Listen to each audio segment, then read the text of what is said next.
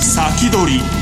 マーケットレビュー。皆さんこんにちは。楽天証券の土井正嗣です。皆さんこんにちは。楽天証券片山千恵です。リスナーの皆さんこんにちは。辻るなですこの時間は楽天証券プレゼンツ先取りマーケットレビューをお送りしていきます。第5週目ということで楽天証券スペシャルデーでお送りします。改めまして楽天証券株式デリバティブ事業本部長土井正嗣さんとお願いします、はい、そして楽天証券株式事業部片山千恵さんにお越しいただきました。よろしくお願いします。なんと片山さんは初回の放送に出ていただいてお久しぶりということで、久しぶりに、はい。今日はですね土井さん片山さんにたっぷりとどんなお話をしていただけるんでしょうか？あのー、まあ、相場ですね、アメリカがいいんで、ちょっと日本も、まあ、ここのところ良かったんですけど、まあ、今日は速度調整という形で、こういった中で、あのー、ちょっとコツコツ稼ぐっていうのと、それから、えー、ロングテールっていう、はい、まあ、リスクですね、この話をできればというふうに考えています。はい、そして片山さんはどんなお話をしていただけるんでしょうか？私はですねちょっと10月28日にリリースしたばっかりのポイント投資のお話ちょっとだけさせていただければなと思ってます。はいぜひリスナーの皆さん楽しみにしていてください。そして今日は土井さんにたくさん資料を作っていただきましたのでホームページからダウンロードできるようになっています。そしてもちろん YouTube ライブでもご覧いただけます。YouTube ライブは番組のホームページからご覧いただけますのでぜひ合わせてご覧ください。それでは番組を進めていきましょう。この番組は楽天証券の提供でお送りします。貸株サービスってご存知ですか？貸株サービスとは皆さんが保有している株を楽天証券に貸し出すことで相応分の金利が受け取れるサービスです。つまり株のレンタル料が受け取れるのです。楽天証券の貸し株サービスはメリットいっぱい。年率1%以上のボーナス金利が受け取れる銘柄を多数提供しています。さらに、貸株サービスを利用しつつ、株主優待や配当金がもらえるコースもご用意しています。詳しくは、楽天証券貸株サービスで検索。楽天証券の各取扱商品などに投資いただく際は、所定の手数料や諸経費等をご負担いただく場合があります。また、各取扱商品等は価格の変動などによって損失が生じる恐れがあります。投資にかかる手数料等及びリスクについては、楽天証券ウェブサイトの投資にかかる手数料等及びリスクページや契約締結前交付書面等をよくお読みになり、内容について十分にご理解ください。金融商品取引業者関東財務局長金賞第195号楽天証券株式会社ウィークリーマーケットレビュー。ここからは土井さんに日本株の展望と今後の戦略についてお話を伺っていきたいと思います。さて、今日は日経平均、ようやくというか一服そうですね、131円安というところなんですけども、はい、あのー、まあ、先物はちょっと良くなかったとか、はい、あのここのとこ上げてた半導体関連下げてるってのがあるんですが、え面白いのがですね、トピックスは上がってるんですよね、はい、ちょっとだけなんですけど、はい、それからマザーズの下げはきついというのが、まあ、かなり興味深いところで、で日経だけ下げてるんで、まあ、これあの、日経ってちょっと変わった指数じゃないですか、あの株価の高いものがかなり占めてるんで、まあ、それが下がると引きずられて下がると、まあ、先物指導になりやすいんですね。でそれ以外のものは、あのトピックスにあるようなものっていうのは、外人投資家がまあ買うようなものなんで、はい、まあ、この辺はまあしっかりしてるのかなと。で、マザーズ下がってるっていうことは、こちら、あの、個人投資家の方が買ってる銘柄多いんですけども、まだお金がちょっと逃げてるのかなというところはあるかと思いますね。はい、ということであの日本株、先週から年初来高値をつけているんですが、先週出た外国人投資家の需給動向っていうところ、かなり気になるところですが、あの資料の1ページ目に、はい、あの個人投資家、海外投資家、まあ、信託っていうのはあの日銀とかが買ってるやつなんですけども、まあ、それの売買動向をつけたんですが、この黒いチャートですね、えー、黒い棒グラフが、えー、直近にボーンと上がってるんですね。はいでこの上がったところで、えーまあ、トピックスも上がってきてて、で日経平均も、まあ、大きなメーカー多いんで、上がってきてると。でこういう流れで見ると、この前もずっと、前もそうなんですけど、2019年の初めぐらいも、まあ、結局、外人が買うと上がると、今あの、日本のフローの7割が外国人にやっぱりなっちゃってるんで、で特に大きな銘柄ほど外人買うと上がる、外人売ると下がる。で外人買うっていうのは結局どういうことかっていうと、アメリカ株が上がると上がる。で最近もあの寄り付き直後だけ取引がっと多くて、であとはなんかしょんぼりしてて、で1日終わるっていうパターン多いんですけど、まあ、そこも今の日本の市場はそうなってるのかなということだと思います。で、えーと、資料の2つ目にですね、えー、じゃあそのトピックスと日経平均とまだどうなのかっていう値動きつけたんですけども、はい、まあ、これで見るとちょっと見にくいって見にくいんですが、あの日経平均とトピックスは、えー、9月ぐらいから、まあ、なんとか持ち直していると。で、この肌色のマザースは、まあ、あのあんまり動いてないなというのが、はい、えー、現状で、これも、あのアメリカ主導っていうのが、この次のパフォーマンス比較っていうのを見ると分かるんですけども、えー、緑色の線が、まあ、アメリカの元気な株を集めたナスダック100。で、S&P は紫の線なんですが、こちらアメリカ株は、まあ、あの、戻りも強いし、上がるときはガンガン上がると。で、これが上がると、えー、日経平均も、えー、トピックスも、あの、アメリカ株ほどじゃないんだけど上がるという状況なんですね。はい、で、最後のこの黄色いのが、えー、個人投資家の方々が買ってる銘柄が多いマザーズ。これがいかについていってないか。で、ね、ここはやっぱりあの、外国の大きなファンドとかの資金はちっちゃすぎて入りにくいんで、どうしてもあのアメリカの米中貿易戦争が一服したからといって、なかなか買いには来づらい、まあ、どちらかというと、業績がいいかどうかとか、あの日本国内の需給だけで動くっていうような感じになっちゃってると思います。はい先週ぐらい、ソックス指数もすごく高値圏まで来ていましたし、IT 関連なんかもすごく強かったですよね、ね。半導体あのそういったところは、どうしてもそのトピックスとか、あの日経に入っているような銘柄なので、世界全体の景気、えー、中国がどんだけ輸入するかとか、まあ、そういったところの影響を受けて、半導体については、あの当社の今中もこのところ、強気に戻ってて、はい、あの半導体市況が戻っているということなので、えー、その辺は意外とあの半導体サイクルはいい方向に来ているかとは思います。はい、ただ、ちっちゃい銘柄にはなかなか、その 半導体やるほどの大きな会社ないんで、えー、恩恵来てないのかなと思いますね。で、今後の要注意イベントというのを、えー、こちらもまとめてみたんですが、はい、まあ何しろ一番直近のイベントは今日ですかね。ね FOMC アメリカであるんで、はい、でこれで、まあ金利は下げるだろうと言われてるんですけど、えー、打ち止めになるだろうっていうのがほとんどの方で、でただあの、ここ、打ち止めって言っても、結局、株が、アメリカ株下がったりとか、でトランプさん別件で追い込まれたりとか、はい、あるとトランプ法出てきてですね、あのもっと金利下げろと言われるのはほぼほぼ間違いないんで、そういう意味では、まあ今日は下がって、今日例えば下げなかったら、はい、これは大変なことになりますけど、はい、まあ下げたら、まあ予想通りだなということになります。で、そうなって次に見るのは、雇用統計ですね、はい、で雇用統計が悪かったら、まあ、下げない、下げないって言っても、やっぱり下げざるを得ない方向に、F、あの FRB を追い込まれていくんで、まあ、そうなるだろうと。で、ブレクジットも書いたんですけど、はい、こちらは、あの、ブレクジットがもやもやしてるっていうのは、もう皆さん織り込み状況なので、はい、例えばブレクジットをやめるとか、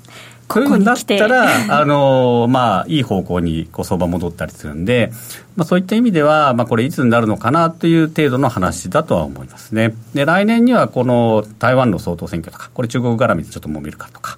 あの、韓国の国内の選挙とか、まあ、これに応じて何かあるのかなただこれ日本と韓国のニュースって、あの日本のメディアにはよく出るんですけど、外国のメディアにはほとんど出ないんですよ。あね、国同士でガンガン喧嘩するって隣の国はどこでもあるんで、あの世界中を見ると戦争してる国いっぱいあるんで、それに比べると、まあ可愛いもんだっていう扱いで、ほとんど出ないですね。だからこれで、そのアメリカの株が動くってことはないんで、ちょっとこういったニュースにあんまり引きずられない方がいいかなと思いますね。はい、で、その先のこのキャッシュレス終了。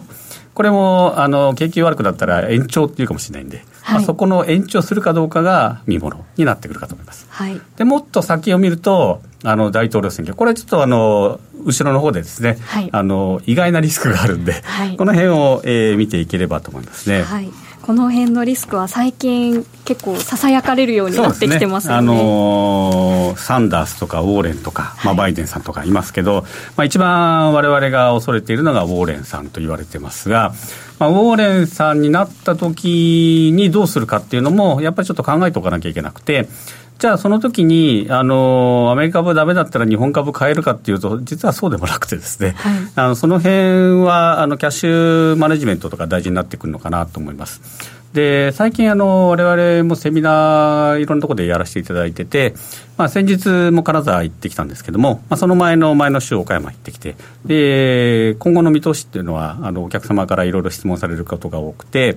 で今日ちょっとどんな質問あるかってこっちリストアップしてみたんですけど、はい、あの日本株はいつどこまで行くのとか、はい、どこから上がるのとか。そういうご質問が多いんですよ。はい、これ実はあの答えに窮するような質問で、はい、あの平気で答える方いっぱいいると思うんですけど、あのまあ私の個人的な感想を言わせると平気で答えるのはちょっと怪しいと。で なんで怪しいかっていうと、はい、あのちょっとこの資料にですね、あの、点々点って、こういう答えを多分期待してんじゃないのっていうのをつけてみたんですが、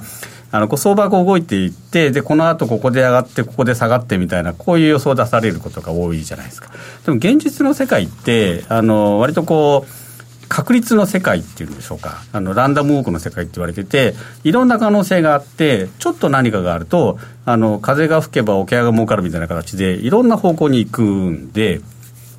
まあ、我々が今の段階でベストゲストとして言えるのは、確率が高そうなシナリオはこれと。で、ものすごくいいニュースがあったらこれと。で、ショックがあったらこれと。こういうことは考えられるんですね。だから、あの、普通に投資を考えるときは、大きなトレンドがどっちに行ってるかっていうこと。だから、いつ、いくらまで上がるのかは言えないけど、今、上がっていくのか下がっていくのかっていうのは大体景気でわかると。はい、で、もう一つは大事なのがロングテールイベントって言われるんですけど、あのー想像はしてるけど、可能性が低いと思って対応しないでほっといてるイベント例えば、まあ、あの今回ちょっと不幸なことに台風直撃したじゃないですか。で大型の台風が来るとかあの雨の量が増えるっていうのは実はもう10年ぐらい前から国土交通省で散々指摘してるんですよ。ね。そうなんですね。そういったことをあの分かってるけどまあいいかなと思っているようなイベント。で、えー、そういうものが意外とこういつかは来るんででそのショック。でこれによくこう勘違いされやすいのがこうブラックスワンって言われるやつで。起こりそうで起こらなさそうで起こったら大変なイベントブラックスワンっていうのは実はあの起こることが想像できないようなイベントのことを言うんですよ、はい、だから想像できないからわからないんです。で例えて言うと、えー、大隕石が来るとか。それは想像できないですね。こういうようなやつなんで、はい、我々が投資の世界で考えるのはそれじゃなくてロングテールのイベントに注意しましょうと。い。うところですかね、はい、えっ、ー、とで、えー、また同時によく聞かれるのがあのどういう勉強したらいいんですかとかあのどういう商品投資したらいいですかっていうことも聞かれるんで、はい、でえー、その時のこうちょっとイメージをですね書いてみたんですよ。投資手法はいろいろっていうこうチャートを作ってみたんですけどあのよく言われるのがお金に働いてもらおうみたいなって多いじゃないですか、はい、だからこれ買おうみたいな。でお金に働いてもらおうっていう時はあのあんまりこう自分でやらなくていいんですよ。で任せっきりであのまあリターン上がるとそういうものだと、例えば日経の ETF 買うとか、あの S&P の ETF 買うとか、こちらはそれほど努力もいらないんで、で、任せっきり。まあ、あの、割とこうリスクリターンの関係でいいのが金とか、国内の ETF なんてあのいろんな投資機関が今ガンガン買ってるんで、ずっとこうじわじわ上がってる。こういったものは、あの、リスクリターンの関係では、そんなに努力もかかんないけど、リターンもまあまあいいっていうものなんですね。で、多分多くの方が考えてるのは、あの国内の個別株投資知りたいとか、はい、あの新興株、国株投資したいんですとか、FX やりたいんですっていうような方ですね。で、こちらに書いた、あの、その資料にある、あの、横軸のこう、点々点って書いたんですけど、これは努力によってこう、パフォーマンスが変わり得る幅なんですよ。うん、で、例えて言うと、まあ、あの商品先物とか、こう真ん中にあるんですけど、商品先物短期間で見ると、まあ、ほぼほぼゼロサムなんですね。でも、ものすごく研究すると勝ちやすくなって、あまり研究しないで投資してるとボロ負けするっていう商品なんで、こう幅結構あります。同じように国内小型株も、なんか流行りに乗って投資してると負け続けるんですけど、あのまず簿記を勉強してで企業戦略見て社長の性格見て決算とか全部調べて見るものいっぱい同業他社全部見ればかなりの確率で勝てるようになってくる、はい、そうなってくるとパフォーマンス上がってくるんですけどそこまでいくと、どちらかっていうと、お金を使って働くみたいになってくるんですね。はい、そうですね。労働に近くなってくるんで、はい、これが仕事ですみたいになってくる。で、極端な例が、もっとこう勉強したイベント投資とか、あの、日経平均の組入れ銘柄どれだか予想してやっていくのとか。で、さらにご自分で起業されると幅ももっと大きくなるんだけど、もうお金っていうより労力の方かかってくるんで、まあ、その、あの、どれ選びますかっていうところになってくるんじゃないかなというふうに思いますね。はい、で、その時に、あの、トレンドどこにあるのとか、どういったところを注目しますかっていうのを、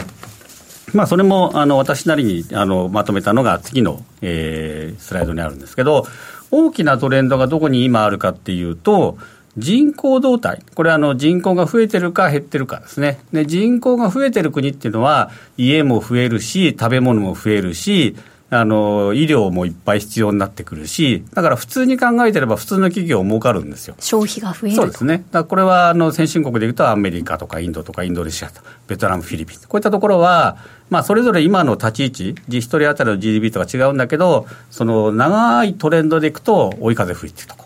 で逆にあのロシアとかもそうなんですけど人口が減ってるとこ日本とか中国とか韓国とかタイタイも実はもう人口結構減り始めてそうなんです、ね、シンガポーシンガポールもそうなんですけど、まあ、こういったところそれからヨーロッパの多くの国はトレンドは結構ネガティブで家はだんだん数が減っていく人も減っていく食べ物が減る医療が減る。そういうようなところはあの逆風の中走っていくようなところになるんで企業はちょっとこう大変。で選ぶの大変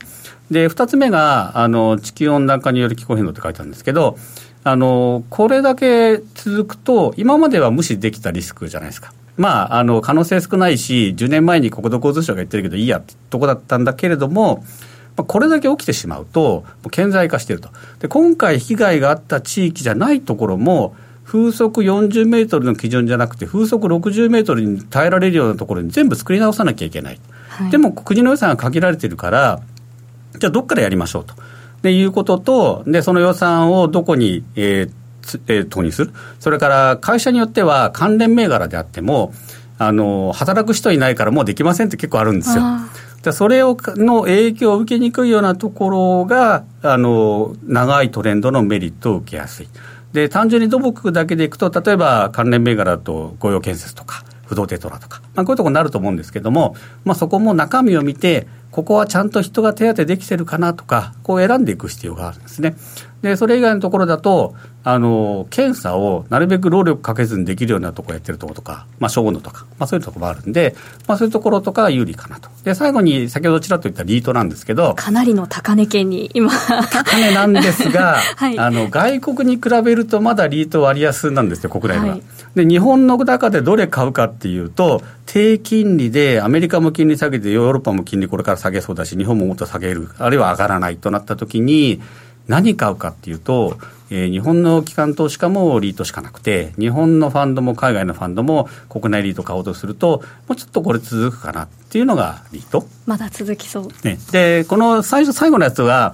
あの、私がちょっとこう、天の弱なのかもしれないですけど、ESG って流行りじゃないですか。はい、で、ESG が流行るってことは、そこの関連銘柄にお金がいくじゃないですか。ってことは割高になるってことなんですよ。はい。ってことは ESG が買わない銘柄買った方が儲かるんじゃないかと思うんですよね。タバコ関連ね、あの、新ってこう罪深いっていう意味ですけど、はい、新銘柄です。タバコとかギャンブルとかアルコールとか、はい、あの、ESG ファンドが嫌いそうな嫌いそうなもの。この辺のパフォーマンスはちょっと上がるんじゃないのかなっていうような、これまたあのもうちょっと今あの調べているところなんですけど、はい、面白いかと思いますね。新しい視点ですね。でもう一つヒント投資のヒントをぜひちょっとお話したかったのが、はい、えー、貸し株。貸し株。これあんまりあのご利用されている方はいないんですけど、えー、全体で1割か2割ぐらいの方ですかね。あの買った株って持ってるだけだと配当をもらえるだけじゃないですか。実はその配当をもをもらえる間にも貸すっていう手があるんですよ。はい、で貸すと、えー、楽天証券だと一番少なくとも0.1%もらえるんですね、はい、で多い時には3%とか1%とかもらえるんですよ。金利がです金利が、まあ、貸し株料がもらえるんですね、はい、で、えーと、優待がある時にちゃんと戻してほしいとか配当がある時にちゃんと戻してほしいっていう方もいるじゃないですか、はい、でその方のためにあの3つのコースを用意してやって、まあ、大体多くの方が使うのは金利優先って言ってあの配当も優待もいりませんと、その代わり貸し株料いっぱいくださいと、で貸し株料と、あと配当の代わりに配当金相当額っていうのをもらえるんで、まあ、そこもまああの、ほとんどの場合、損がないんですね。でそちらを使う方か、あとは必ず優待の時は返してと。いう方のために、株主優待予想優配優先長い名前なんですけど、あの、優待と配当があるときは返してくれるっていうのを使い分けられるんで、はい、これあの、3つ用意してるのは当社だけなので。特にこの株主優待と予想優配優先。長いです。名前ないんですけど、はい、配当と、えー、優待があるときは自動で返してくれるっていうサービスなので、でこれを使うと、えー、長期投資をしながら貸し株料も入ってでかつ長いトレンドに乗るような銘柄だとさらにっていうこういうな感じになってくるのでぜひこれを考えていただきたいと一見この貸し株サービス、優待が取れないんじゃないかなんて思ってる人もいらっしゃるかもしれませんけど、そうじゃない。自分でこう、そいちいち返すと面倒くさいよねっていうお声があったので、この3つ目のオプション作ったんですということで、ぜひこれを使わない手はないというお話をいただきました。で、ねはい、延長戦では、えー、よくある質問というところの詳しいところだったり、あとさっきウォーレンさんの話が出てきましたけど、ね、ロングテールって実は他にも言われると、ああ、そうだなってのは結構あるんで、まあ、その辺のお話をできればと思ってます。はい。では、えー、YouTube ライブの延長配信で詳しく伺っていくので、ぜひ皆さん引き続き聞いてください。それでは、ここで、えー、ウィークリーマーケットレビューでした。豊富な情報量と多彩な機能で多くのトレーダーから支持を集める楽天証券のトレーディングツール、マーケットスピード2。マーケットスピード2では、刻一刻と変化していくマーケットで戦うため、個人投資家でも簡単に利用できるアルゴ注文を搭載。さらに、お取引に必要な情報を1画面に集約した個別銘柄画面の新設など、投資家の利便性を徹底的に追求したツールとなっています。マーケットスピード2は利用料完全無料。ぜひ一度お試しください。楽天証券の各取扱商品などに投資いただく際は、所定の手数料や諸経費等をご負担いただく場合があります。また、各取扱商品等は価格の変動などによって損失が生じる恐れがあります。投資にかかる手数料等及びリスクについては、楽天証券ウェブサイトの投資にかかる手数料等及びリスクページや、契約締結前交付書面等をよくお読みになり、内容について十分にご理解ください。金融商品取引業者、関東財務局長、金賞第195号、楽天証券株式会社。この時間、ここからのコーナーは楽天証券ならではのサービスについて片山さんに伺っていきたいと思います。はい、さて、どんなサービスがあるんでしょうか？とですね、この10月28日から楽天スーパーポイントで株が買えるようになったんですね、はい、楽天スーパーポイントってよく CM とかでも証券じゃないところでも聞きますけど、ね、いろんなものに使えるポイント、はい、市場とかあの、楽天市場とか、まあ、楽天トラベルとか。何でもできるポイントがなんと証券でも？たまったポイントを使って株が、まあ、現物だけなんですけど国内の株式の現物を、えーと、買うことができるようになったんですね。そうなんですね、はい、これあの主要なオンライン証券では初めてで、はい、あのやっぱ投資してこう活かせるっていうところは違いますね。こういうポイントって貯めても使い道がちょっと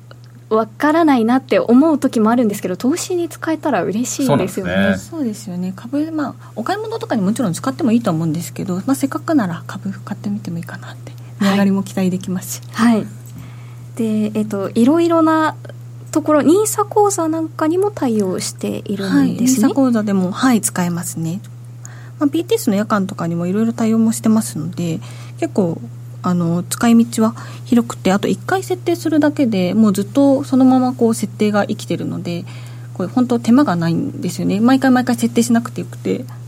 なんで結構便利かなと。はい株で使えるので。いいかなと思いますね。はい、ではやってみたいと思った時の詳しいやり方を教えていただきたいんですが、はい、まずどうしたらいいんですか？まず、えっとまあ、証券、えっと、うちのこう口座開設してもらうと最初にそのポイントのコースが、えっと、楽天証券ポイントコースっていうようになってるんですね。なんでそれをまず楽天スーパーポイントコースっていうのにちょっと設定をしていただかないといけないんですけどその後あの楽天スーパーポイントコースに設定をしていただいてあとはポイントの使い方ポイントをどうどういうふうに使うかっていうのを、えーと、設定していただくんですけども、ま、毎毎月上限を決めて、えーと、毎月の上限を決めて利用するっていうのと毎日の上限を決めてっていうのと、まあ、残り使えるポイント全部使っちゃいますよっていう設定が3つあるので、まあ、そこの、えーとポイントの設定をしていただいてあとはもう普通に買い付けの注文を出すだけ株の売買代金使うってやっとくだけです。すごい簡単なんですね。そうですね。結構使ってる人全体の中でも多いんですか、ね、まだ2日目で今日で2日目なので えただあのかなり多くの方もすでに設定されてますね、はい、はい予想以上に多かったですね、はい、ぜひ楽天証券の楽天スーパーポイント投資にも使えるようになったので、ね、使っていただきたいということなんですが、はい、さらにさらにセミナーのお知らせもあるんですね。はい。えっと、11月30日ですね土曜日に浜松で。浜松で、はい、初めてなんです。浜松にそうなんですね。はい。初めてですね。はい。ちょっと浜松でこう、まあ、いつも、まあ、全国回ってても浜松が最後の会場になるんですけど、えー、まあ、そこで最後ですね。そうですね。5時間ぐらいたっぷりかけて。5時間？それいろんな人がそうですね。今中さん来たりとかしますね、はい、はい、今中さんのほかにもどんな人が、えっと、最後はどしださんですかね？そうですね。じゃあこの番組に出ているおなじみのメンバーが揃うということで。直接質問できるって面白いと思いますよ。はいぜひ。大体いつも今永さんとかどしださんとかがっつり囲まれちゃっていろいろ話そうですね。行列になっちゃうんですよ。それからあのデモ機持ってきますんでマーケットスピードとかあと i あの i スピードの説明もします。ということでぜひあの皆さんご参加いただきたいなと思うんですが参加したい人はどこから申し込んだらいいですか？一応楽天証券に口座をお持ちの方お申し込みいただけるんですけども本当にログインしていただいてすぐのところにこうセミナーっていうボタンがあるのでもう本当そこを押してもらえればすぐあの案内があと近くにお住まいの方にはメールとかメールも届く、はい、ということで。お送りしてます、ね、はい。11月30日の浜松セミナーですね、はい、ぜひ皆さんいらしてくださいさてあと1分ぐらいありますので、えー、ロングテールイベント土井さんそうですね。あの、まあ、普通にウォーレン大統領を当選するとアメリカ株暴落するだろうって言われてるんで、まあ、そのリスク。そうじゃない場合はトランプさんが失脚したらペンスさんになる可能性があるんで。なんかそちらの方が1年ぐらい前までは望まれてましたよね、はいそれから、まあ、プラザ合意って昔、懐かしい響きがあるんですけど、はい、まあ、これが今あの、トランプさん困ってくると、あの中国と日本と韓国にあのもう一回やるかもしれないんで、新プラザ合意やるかもしれない新プラザ合意でも怖いですね、はい、どんな内容になるのかあと日本にお住まいの方の共通の点、やっぱり自然災害ですね、これもずっと言われてるので。えこちらもやっぱ資産運用っていうのはそのいざという時に使えるお金を残しとかなきゃいけないとか、まあ、それをすぐ換金できるようにという視点も大事なんで、はい、そういった面ではリスクはちょっと考えていただいいかなと思いますね、はい、ではそのさらにさらに続きは延長配信で伺っていきたいと思います、はい、ここまで年田さんあ失礼しました。土井さんそして片山さん。大変失礼しました。ありがとうございました。引き続き YouTube ライブでお楽しみくださいこの番組は楽天証券の提供でお送りしました。